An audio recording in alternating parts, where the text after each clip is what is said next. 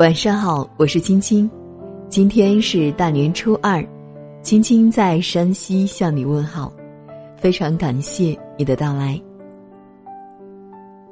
有个女粉丝在微信上给我留言，问我到底该不该嫁给有钱人。她说看着身边的姐妹嫁给了富二代，心里难免有些不平衡，谁不喜欢锦衣玉食的生活呢？嫁给有钱人能少奋斗几十年呢。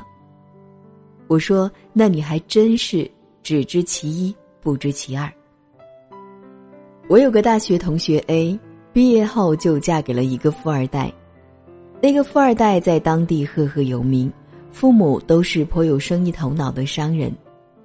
当时他在众目睽睽之下向她求婚，见证的人很多，一度羡煞旁人。但婚后不到两年的时间，他就出轨了。发现这件事情的时候，A 已怀孕七个多月。他跑去质问他，他却懒得解释。被问的次数多了，他冷不丁的冒出一句：“你在我家不愁吃不愁穿，怎么管那么多？”A 哑口无言。是，他是没有资格管他。婚后。他一直是待业状态。当初他对他说尽情话，搂着他的腰承诺要养他一辈子，他高兴坏了，一心要做他怀里爱撒娇的猫咪。然而令 A 万万没想到的是，他们的爱情褪了色，他最终还是厌倦了他。A 把这件事告诉我的时候，我的心情挺复杂的，感性告诉我。出轨的男人还会有下次，要赶紧分。但理性又告诉我，A 有身孕了，宝宝不能没有爸爸。当 A 哭着问我怎么办的时候，我很无奈。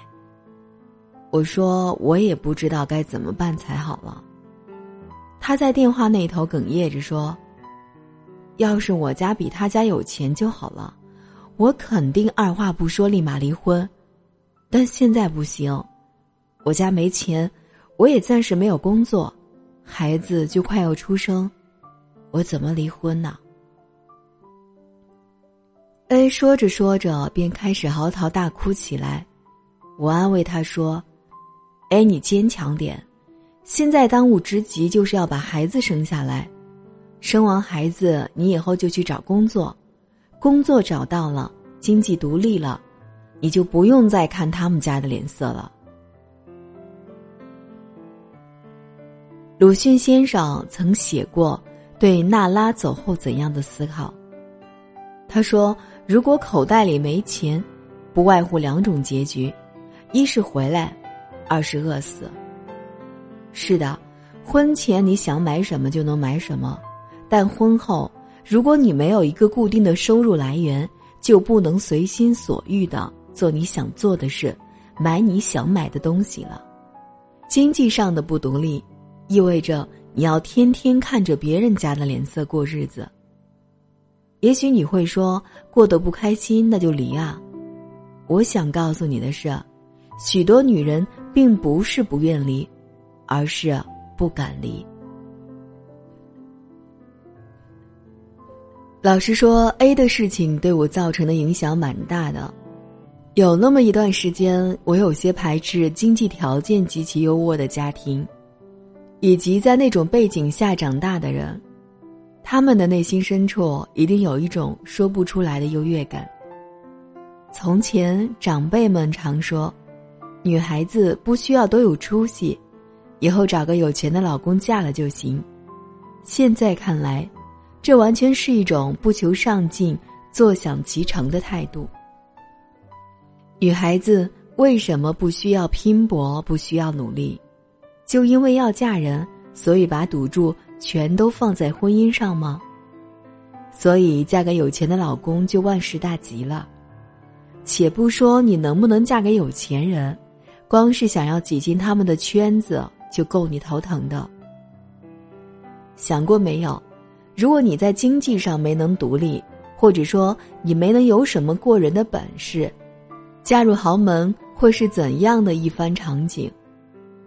你只能低声下气、卑躬屈膝，表面光鲜亮丽，背后各种受气。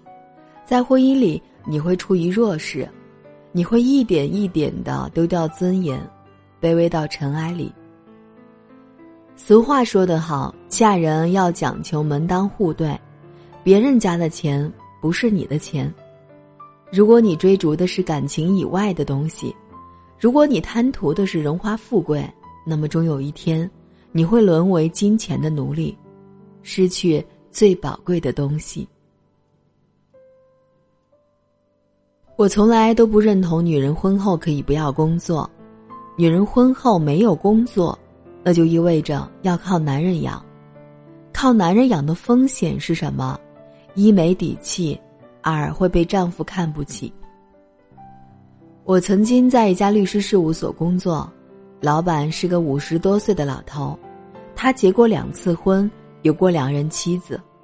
我刚去的时候，那里的老人就拉着我这个新人聊他的八卦，说他对第一任妻子特别抠，每个月只给他一千八百块的抚恤金，还是打了官司以后才给的。可以说，他对原配的态度相当恶劣，就是一种老板发工资给佣人的姿态，发完还要趾高气扬的说一句。你分明是在靠我养着，也是原配的的确确是靠他在养着，这也难怪他会轻视他，甚至是无视他。但他对第二任妻子就完全不是这样，逼恭逼敬，珍惜尊重。要说颜值，这第二任妻子长得还不如原配呢，可为什么他会那么敬重他？打听之后才知道，原来第二任妻子虽然小他十岁。但却是好几家上市公司的股东。另外，他做事一向雷厉风行，能够独当一面，是个十分精明的女人。相比较原配，真是一龙一珠。